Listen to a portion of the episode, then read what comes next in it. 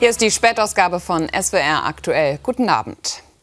Die Welt hat heute einmal mehr nach Rammstein geblickt und auf die deutsche Haltung in Sachen Kampfpanzerlieferung an die Ukraine. 50 Länder gehören zur sogenannten Ukraine-Kontaktgruppe, die sich heute auf der amerikanischen Airbase getroffen hat. Einig, ob der Ukraine Leopard 2 Panzer zur Verfügung gestellt werden sollen, waren sich die Alliierten aber nicht. Liefert Deutschland Leopard-Kampfpanzer oder nicht?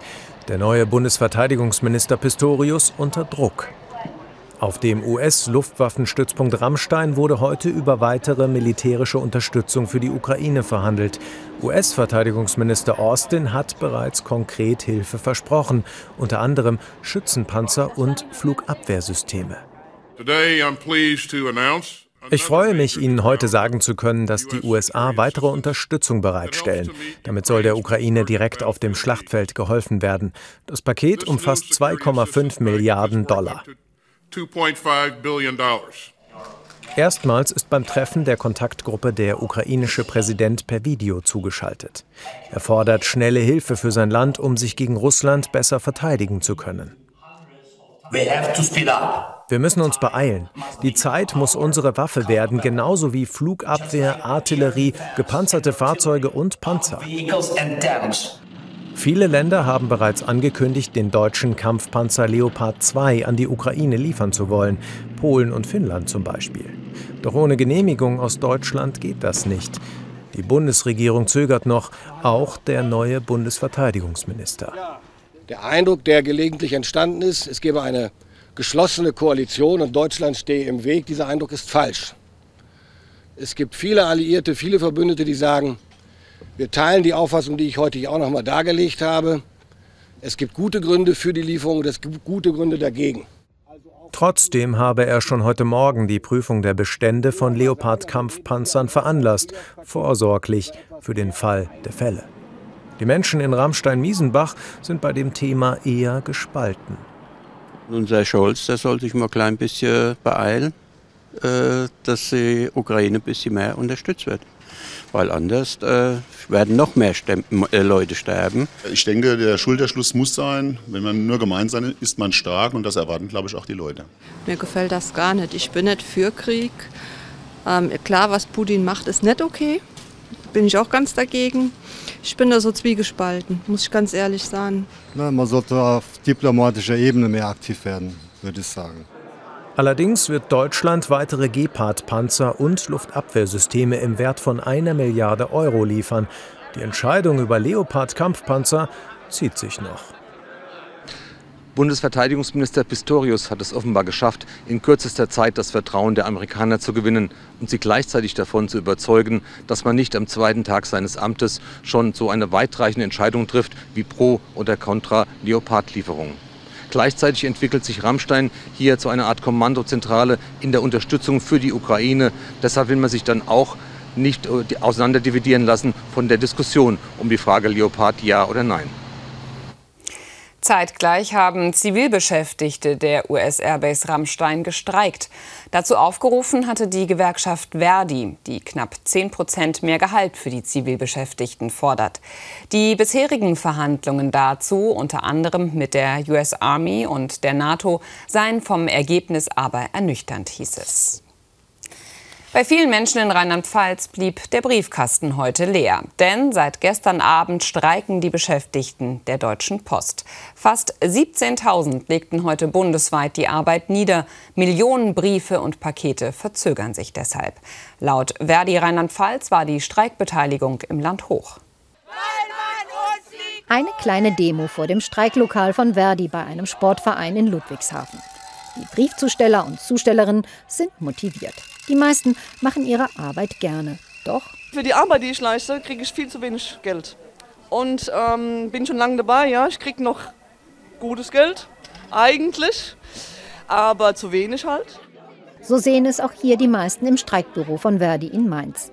Sie lassen sich für ihr Streikgeld registrieren. Auch hier ist die Stimmung gut. Man will wirklich etwas erreichen. Wir stehen ziemlich unter Druck. Das natürlich dann auch. Und da, da, wir haben ja noch Pakete und sowas, wo wir ausliefern müssen. Vor der Weihnachten war das die reinste Katastrophe gewesen. Muss ja alles raus, wir dürfen nicht abbrechen. Ja, ich hoffe, dass sich das jetzt mal ein bisschen ändert. Laut Verdi sind gerade die, die in der Zustellung arbeiten, in der niedrigsten Gehaltsgruppe. Ihr Bruttolohn liege zwischen rund 2.000 bis 3.000 Euro. Und dann arbeiten die meisten auch noch Teilzeit. Verdi fordert jetzt bei den Tarifverhandlungen 15 Prozent mehr Lohn und Gehalt, auch mit dem Hintergrund, dass die Deutsche Post AG ein Rekordergebnis von 8,4 Milliarden Euro erwarte.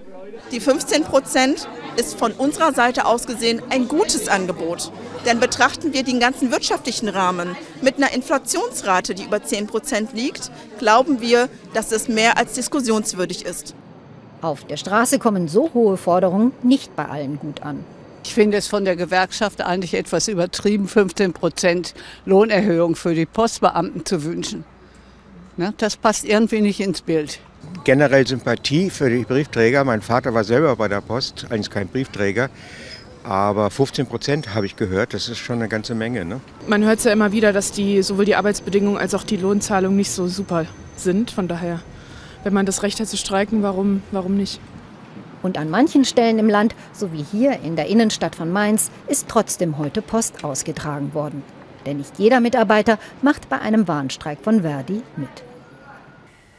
Für viele gehört er zu den zentralen Figuren, wenn es um die Aufarbeitung der Flutkatastrophe im Ahrtal geht. Thomas Linnertz, Chef der Landesbehörde ADD, die nach der Katastrophe die Einsatzleitung übernommen hatte.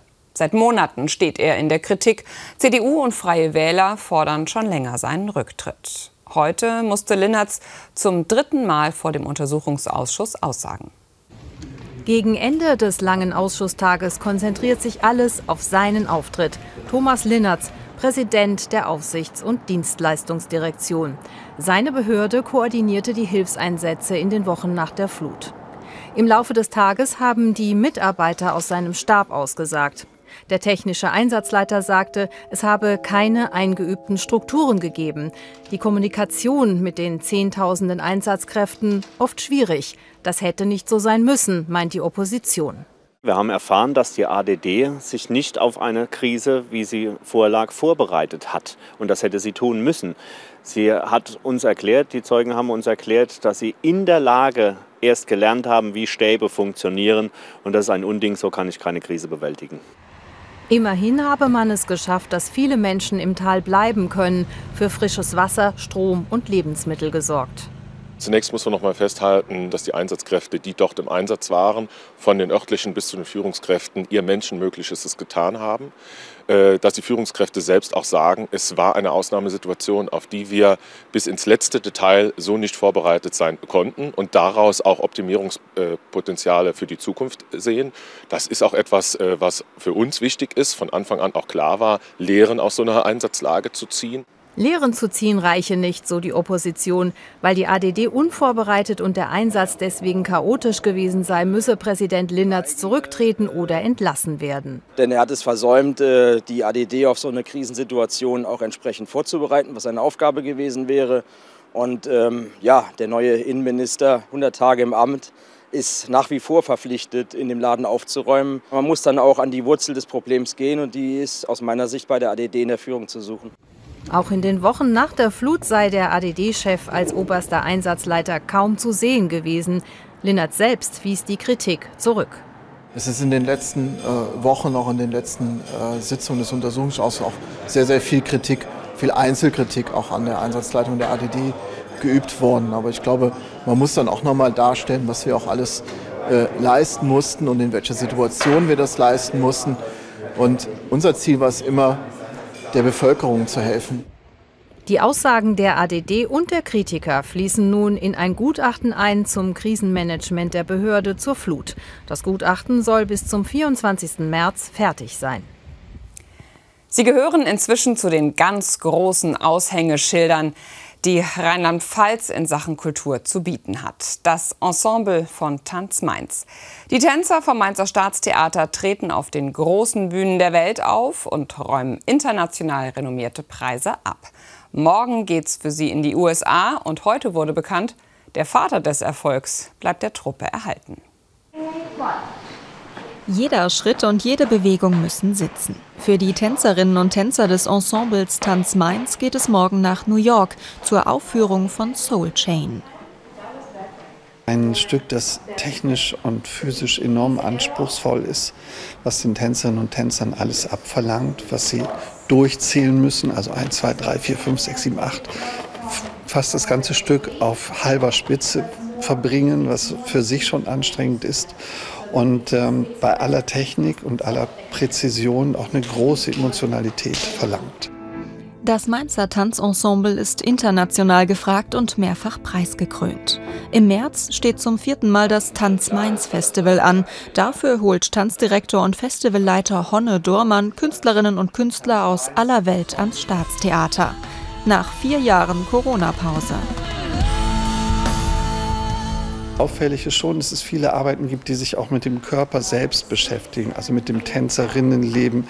Ich glaube, das ist auch so eine Reflexion auf diese Zeit, die man während der Pandemie hatte.